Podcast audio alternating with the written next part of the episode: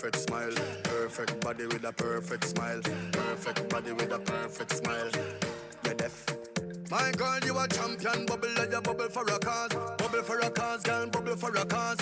When you a bubble pan, you me I pass. Girl, like you make me know, sir. Don't give a falls. Girl, your lips them minty like hearts. Me bring you gift like a Santa Claus. Girl, your waistline I got show me a pass. My song I play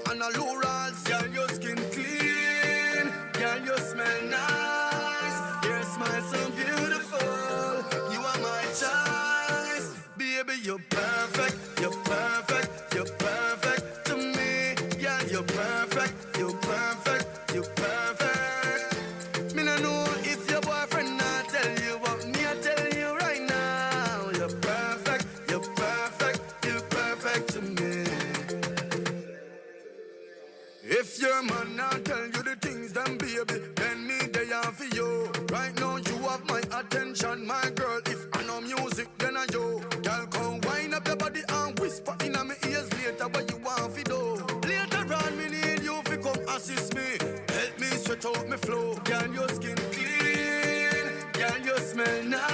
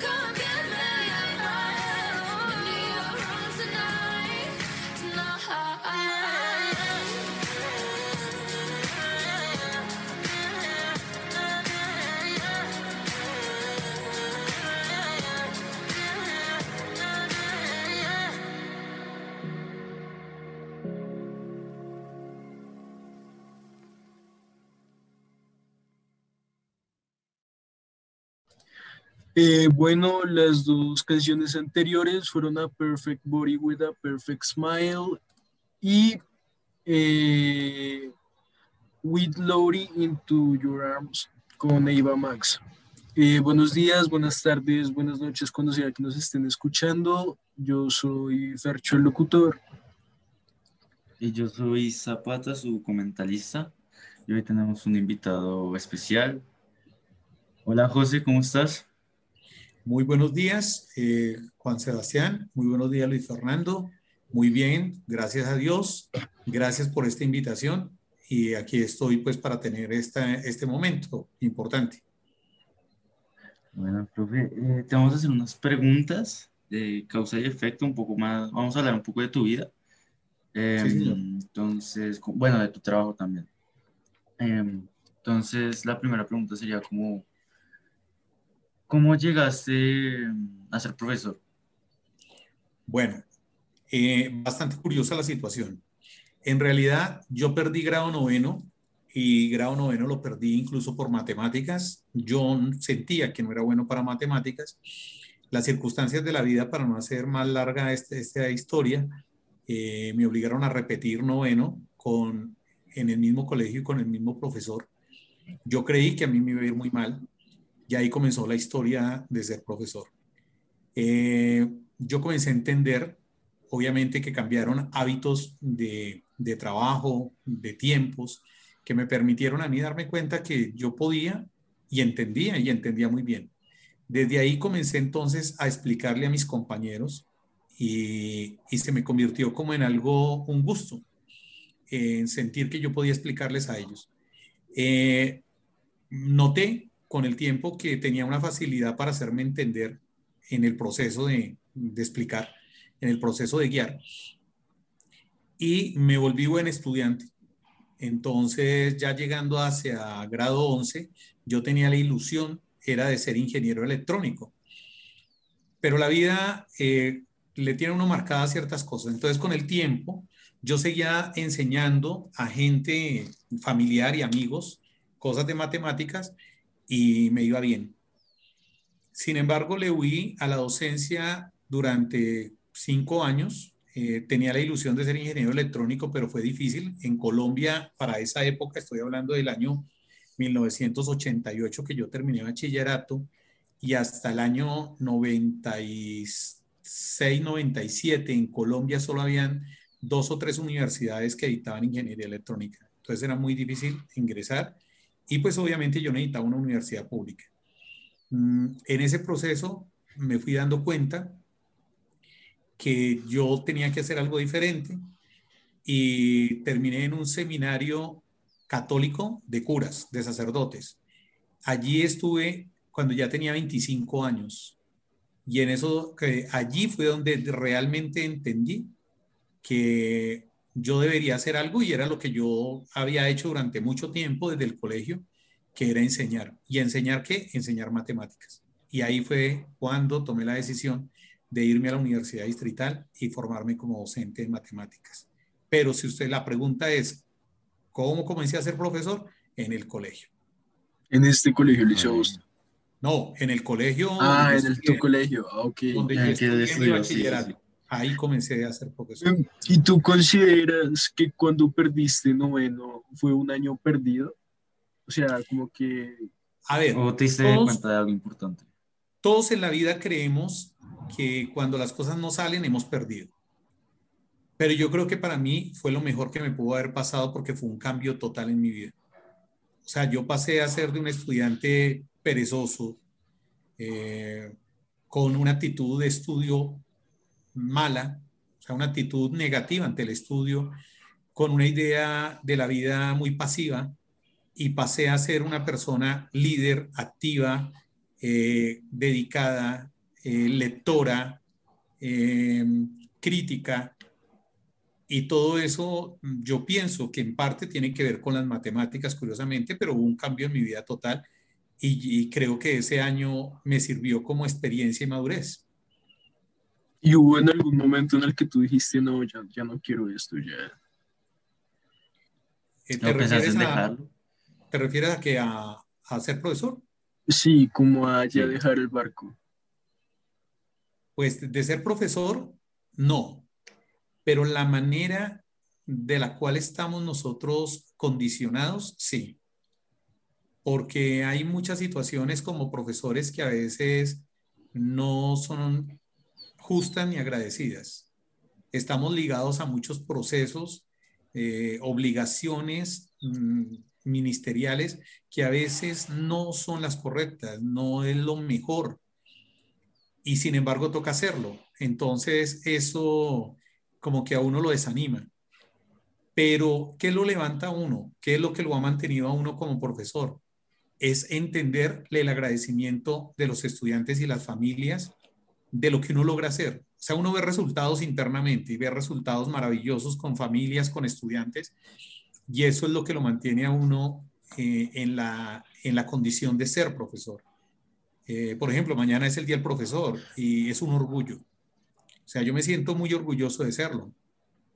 Y creo que no voy a dejar de serlo nunca. Y creo que en las acciones que uno lleva todos los días, lleva esa impronta de ser profesor. Y sin quererlo, uno está tratando de formar, de enseñar, sin darse cuenta.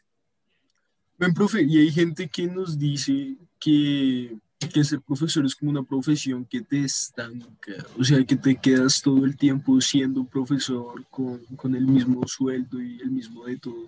¿Tú qué piensas de eso? Bueno, hay dos maneras de verlo, ¿no? Obviamente la condición económica de nosotros los maestros no es bien, bien remunerada de todo lo que hacemos, no es bien remunerada.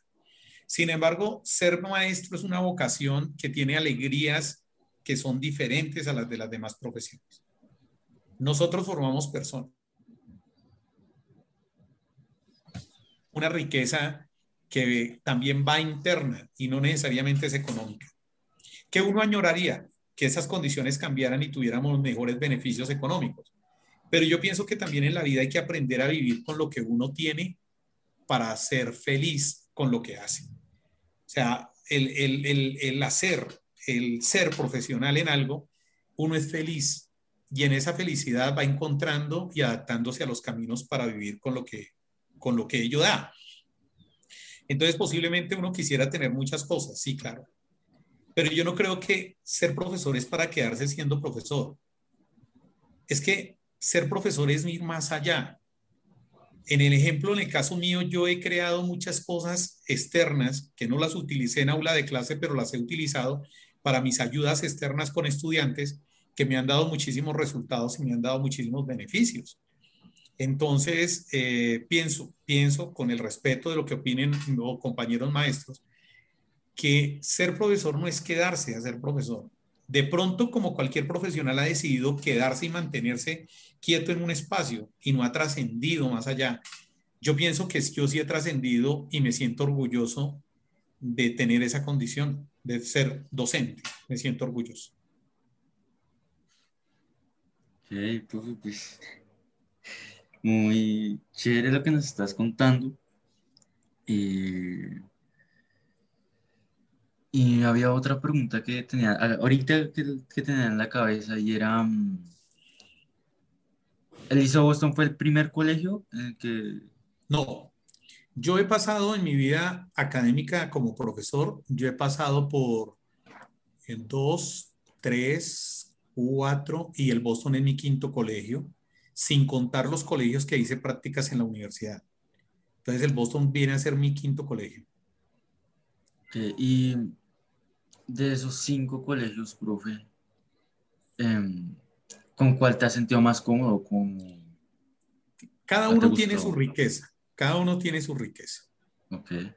Antes de ser docente, yo fui profesor en un colegio de primaria y fue una oportunidad que me dio la dueña del colegio por una necesidad que se presentó y yo terminé siendo el mejor profesor de ese colegio y yo no era licenciado. Entonces fue como una oportunidad desde lo, desde lo que, desde lo, de la, de la experiencia. Y fue trabajar con niños. Y fue trabajar con niños, entonces, eh, con niños pequeños. Fue, fue interesante. La segunda experiencia es mi primera oportunidad que tengo antes de terminar de estudiar la licenciatura. Entonces era un colegio pequeño, eh, los grupos eran pequeños y, y también fue un reconocimiento que se me da con los muchachos en el momento del trabajo y termina siendo uno también uno de los mejores profesores de ese colegio. Mi tercer colegio, en ese colegio conocí a la quien soy mi esposa y en ese colegio fue el comenzar ya graduado. Y también tuve la oportunidad de comenzar a trabajar con grupos ya grandes, con grado 11, con grado décimo, y era la oportunidad de verme muy nuevo, pero con la experiencia y la posibilidad de manejar grupos de grupos superiores. Entonces eso me dio la jerarquía también de liderazgo. Entonces yo creo que eh, también tiene su valor. Luego viene el Colegio Jordán de Sajonia, un colegio de padres dominicos. Este colegio me dio una formación pedagógica muy amplia, me fortaleció también en mis conceptos que ya traía de pedagogía en la universidad y me proyectó a verme mucho más adelante. Y de ahí llego al Liceo Boston. El Liceo Boston es el colegio que más he durado en el Liceo Boston ya completo 13 años, ya voy para 14 años, y en el Liceo Boston he logrado escalar en diferentes cosas. Y en el Liceo Boston he logrado eh, encontrar el resultado de, de la proyección de docente que uno lentamente ha cultivado. Entonces, hoy en día que ya soy head teacher, es decir, tengo una condición de liderazgo con mis compañeros profesores, es también una oportunidad de darme cuenta que ese liderazgo que he construido desde el colegio mío, cuando yo estudiaba, se ha, ha venido fomentando y se ha venido cultivando y hoy en día es reflejo de eso, ¿sí? Entonces, eh, digamos que cada colegio tiene su razón, pero al Boston le debo mucho. Además, gracias a... al que te has enfrentado, profe, durante el mayor reto al que te has enfrentado tú como profesor o como persona, ¿cuál podría ser? El mayor reto es defender a los estudiantes. ¿En qué sentido? En varios colegios tuve que enfrentarme con gente que quería utilizar a muchachos o incidir muchachos, eh, por ejemplo, en consumo de drogas, en situaciones no, no diría ilícitas, diría eh, que van en contra de las, de, la, de las comunidades. Y allí me enfrenté a situaciones donde incluso eh, me amenazaron. Fui amenazado porque, y, y, otros estudiantes me dijeron, profe, cuídese porque, porque le, eh, están muy molestos con usted. Pero afortunadamente también pudimos manejarlo y tenía el respaldo de las directivas y tenía el respaldo de estudiantes y pudimos salir adelante. Ese fue uno de los retos grandes que recuerdo en mi vida, con un poquito de tristeza, pero también con agrado porque pudimos defender, defender y cuidar.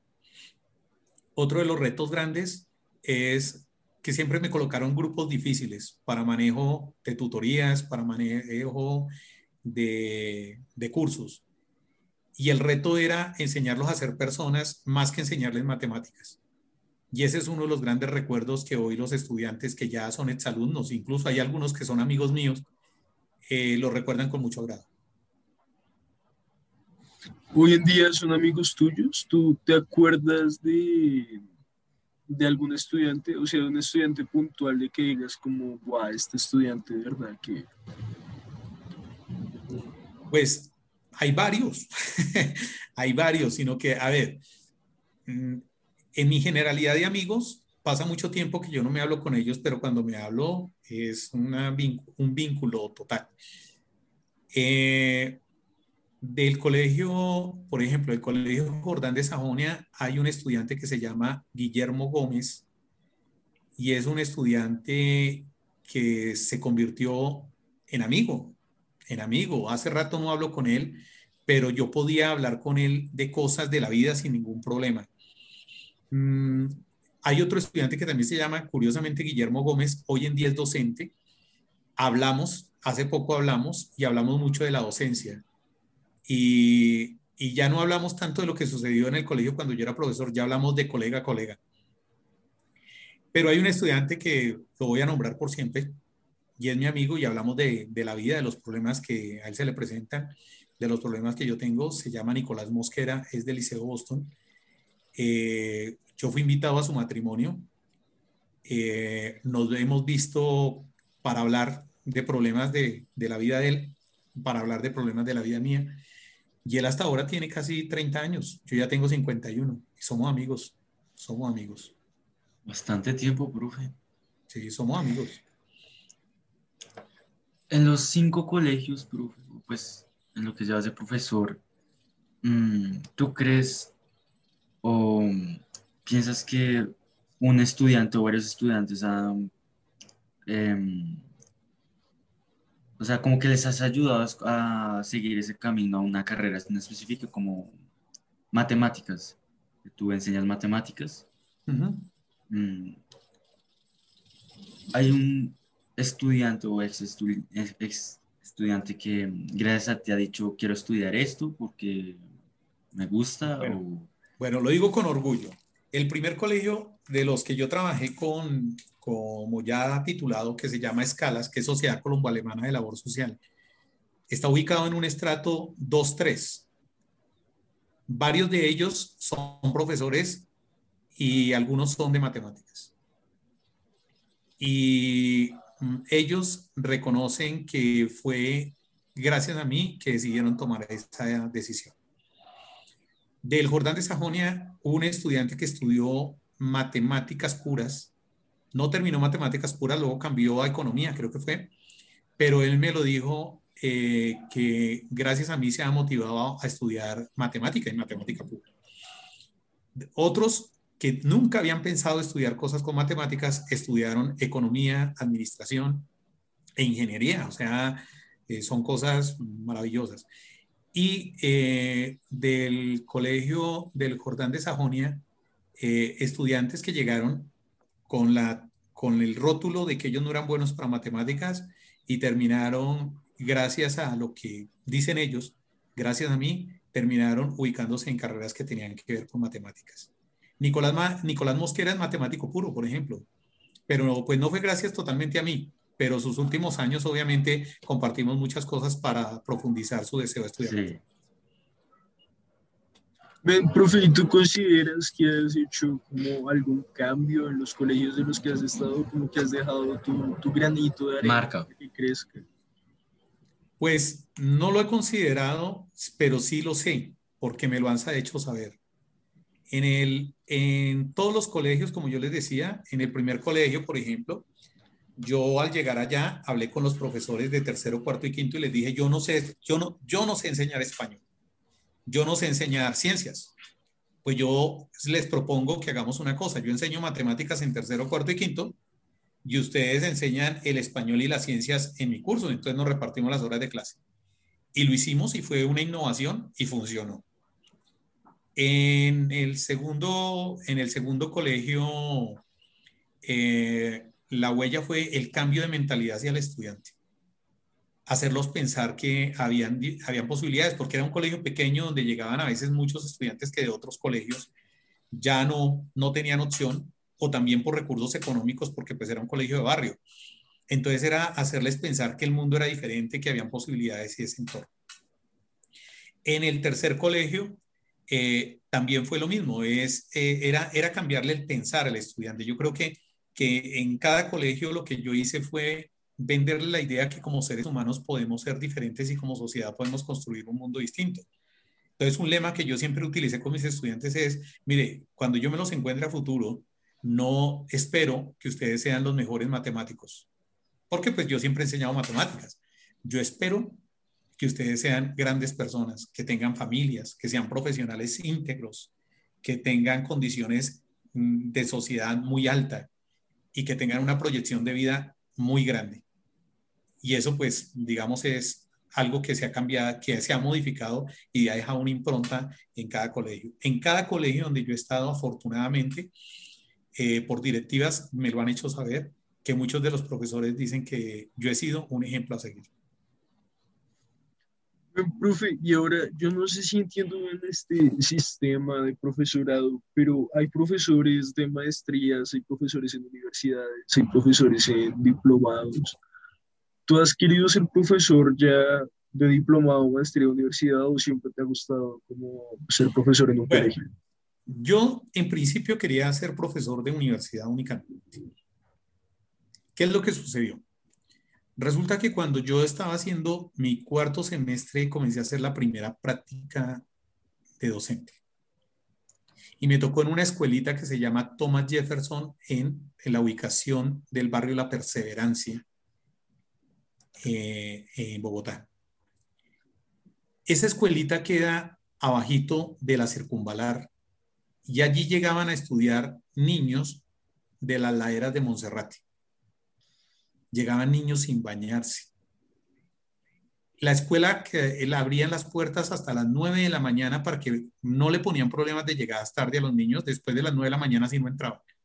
Pero hasta las 9 de la mañana estaba abierta la puerta para entrar yo comencé a pensar en tantas necesidades de la pedagogía que comenzó a cambiar mi entorno y comenzó a cambiar mi pensar con relación en dónde está la condición de las matemáticas. Yo quise profesionalizarme más. Yo realmente solamente soy licenciado. No he llegado a hacer una especialización porque es que yo comencé a estudiar tarde. Yo comencé a estudiar a los 25 años, 26 años. Entonces, cuando yo ya quise estudiar otra cosa, eh, las condiciones económicas y las posibilidades no, no las tuve.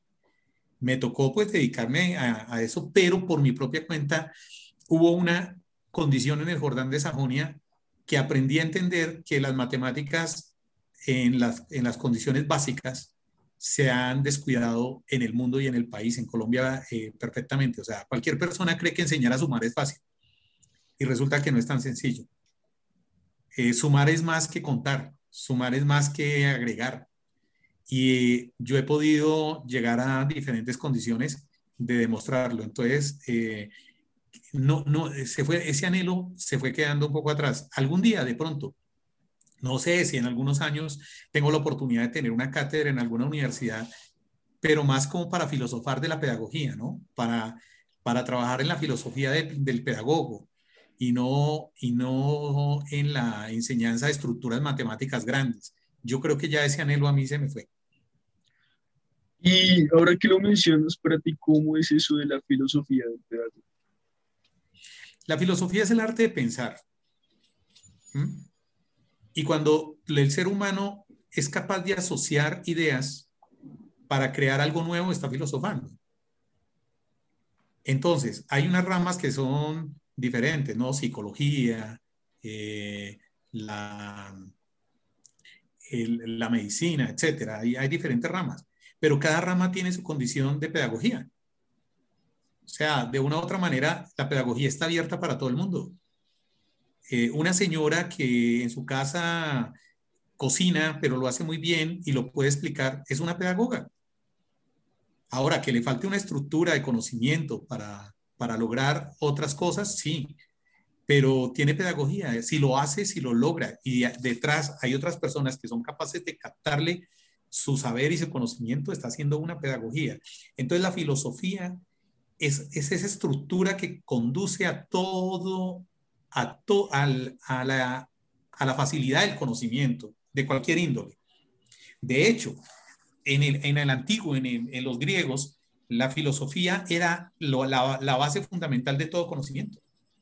Entonces, eso es la filosofía para mí, eh, que, curiosamente la filosofía se ha estructurado única y basada, eh, se ha basado dentro del pensamiento de lo que unos filósofos dijeron en la historia. Sí, pero eso es como la experiencia para construir modelos de pensamiento. ¿De acuerdo? Entonces, en matemáticas, por ejemplo, o en la pedagogía, nosotros profesores filosofamos siempre. Otra cosa es que eh, a veces en el afán de transmitir un conocimiento, eh, no le damos fuerza a ese espacio. Bueno, y como para finalizar, por lo menos de mi parte, mi última pregunta sería, ¿tú, tú te sientes bien con tu vida profesional, personal, sentimental, o sea, con tu vida en general. Sí, ¿Estás como... sí, sí, sí. O sea, yo pienso que cualquier cosa para hablar de bien es estar equilibrado. Exacto, sí, estar como equilibrado. estar en equilibrio. Y yo creo que mi vida, gracias a Dios, y lo tengo que decir, eh, yo creo mucho en Dios, soy católico, eh, pero no católico social. Yo vivo mi fe y creo mucho en Dios. Tengo una fe muy fuerte gracias a la construcción de esa fe que, que hice después de mis 21 años. Yo fui ateo durante 7 años, hasta los 21 años, y, y luego comencé a darme cuenta y entender la fe. Entonces, cuando ya la entendí, comencé a buscar y he ido a caminar con total. Entonces, ahí se juntó la parte profesional. Eh, dese cuenta lo que yo les decía. Yo decidí ser docente estando involucrado en un seminario de curas, estando interno. Entonces, como que todo ha ido de la mano. Y la docencia yo la junto con esa condición humana y espiritual. Eh, yo me casé tarde, me casé hasta los 39 años, pero he sido muy equilibrado en mis emociones, entonces tengo un buen matrimonio, tengo dos hijos que ya son profesionales, no son hijos de sangre, pero pues son como mis hijos. Uno ya es médico y ya está haciendo neurocirugía, está estudiando neurocirugía en Cartagena. Eh, la niña, que no es niña, porque pues ya tiene 24 años, es, eh, es comunicadora social, está en Italia y pues prácticamente ya tienen definida su vida. Yo estoy muy bien con mi esposa. Eh, tengo un equilibrio también de pensamiento con relación a la vida. Así como me duele lo que pasa en mi país, también tengo una condición de pensar en mi país y esperar que mi país esté bien. Entonces, eh, gracias a Dios he aprendido a equilibrar ese tipo de emociones y de sensaciones, pero como todo, hemos tenido momentos duros en la vida, pero hemos mantenido ese equilibrio. Listo, profe. Y mi pregunta, bueno, tengo creo que varias, la verdad, como dos más o menos. Em, bueno, en cada curso, cada salón, siempre hay como un chico que, que, está fastidiando, ¿no? Que está molestando, que está gritando o hablando, entonces no deja hacer muy bien la clase, ¿no?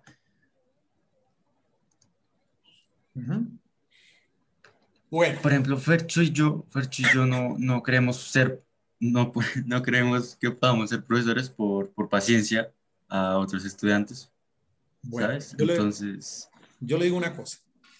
Yo tuve una gran ventaja y es que yo soy la contradicción de la regla.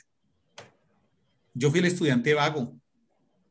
Yo fui el estudiante perezoso, no indisciplinado, no hacía indisciplina en clase, pero también es un estudiante de esos que, que, que ¿cómo se llama? Que de esos estudiantes que por una razón o motivo, de pronto el profesor se cansa porque va muy mal y tampoco hace nada. ¿A ti te ha pasado, profe? Sí. Entonces, obvio, al ser yo eso y al después de perder noveno, convertirme en el mejor estudiante de matemáticas y en buen estudiante en las demás materias, ¿qué me queda a mí de, de experiencia? Que detrás allá en esos estudiantes, el que es cansón, el que a veces es, es irreverente, a veces es perezoso, hay algo que está buscando y de pronto le falta algo. Y posiblemente va a ser un gran ser humano y va a ser un gran profesional como pienso que lo soy yo. Entonces, eh, yo siempre he estado pendiente de ellos, he estado pendiente de mirar cómo se les ayuda, todo lo demás. Obvio, en las relaciones humanas hay una condición de empatía, ¿no? Y a veces no es fácil empatizar con otros. Pero yo pienso que, que es preocuparse por ellos, es buscarlos a ellos, es darse cuenta que detrás de esa primera imagen o ese caparazón que muestran, detrás de ellos hay otra, otra imagen, hay otro ser, hay otra persona que está buscando ser entendida y escuchada. E intentas ayudarla, que sea comprendida y escuchada. Claro. Pues obvio, y de hecho, ya la perspectiva de, del estudiante que fuiste noveno, pues tienes como en mente el trato hacia ellos, ¿no? Ya al vivir los las dos caras de la moneda, pues ya... Y de, y de hecho, muchos de los estudiantes que hoy fueron exalumnos míos, lo que más agradecen es que yo siempre confío en ellos, que siempre, aunque los regañaba, y ustedes saben muy bien que yo regaño duro, los regañaba, los, los hostigaba, los molestaba, los cansaba, siempre por encima de todo estaba buscar la manera de que ellos fueran mejores y siempre los buscaba a ellos primero antes que a los papás. Entonces eso nunca lo han olvidado. ha sido algo importante para ellos. Claro. Y para ti también. Sí, obvio. Para mí como persona, pues obviamente eso me desarrolla más habilidades emocionales y más equilibrio también en mi manera de pensar y de hacer, ¿no? Sí, profe. Listo, yo creo que, bueno, acá tengo una pregunta, es, em, tu tiempo en el seminario de curas, nos habías hablado ya antes de eso, em, ¿cómo, ¿cómo fue eso? Pues yo llegué allí por una curiosidad. Yo fui ateo y cuando mm, comencé a entender las cosas un poco más de Dios y me acerqué, que eso es otra historia larga, eh, lentamente yo iba en una búsqueda. En realidad yo iba en una búsqueda personal. Por casualidad la vida, hacia los 23 años, por circunstancias mías, comencé a buscar más de Dios. Y en la Iglesia Católica lo encontré dentro, del el movimiento carismático católico, del Minuto de Dios. Esto me llevó a mí a un gusto particular, a sentirme muy bien identificado y emocionalmente equilibrado en eso y a buscar más de Dios. Entonces, eh, comencé en esa búsqueda y al ir en esa búsqueda, conocí a un sacerdote que me impactó su historia de vida. Y me llamó tanto la atención que me fui un día y me fui a hablar con un sacerdote de los eudistas, o sea, los del minuto de Dios, y preguntarle que cómo era ese proceso de vida de ellos. Y él me invitó a que si quería seguir el proceso vocacional y arranqué. Duré un año de proceso vocacional afuera, afuera, o sea, hacía mis labores de trabajo, de, de estudio mío y, y, y iba a todas las reuniones que ellos planteaban. Luego me dijeron que si quería ser admitido, entonces en el segundo semestre de 1995 yo entro al seminario de los eudistas que queda en Usaquén, en el barrio Usaquén de Bogotá. Y allí es donde me doy cuenta de que la vida sacerdotal es muy bonita, pero no era para mí. Y entonces ahí internamente es que comienzo a pensar que porque yo no había estudiado la docencia, si tanto me iba bien y si tanto me hacía entender por qué no estudiaba la docencia. Y ahí fue cuando tomé la decisión de inscribirme para estudiar docencia en la Universidad Distrital. Y pues obviamente me retiré, al, terminando el semestre me retiré y me fui a estudiar matemáticas.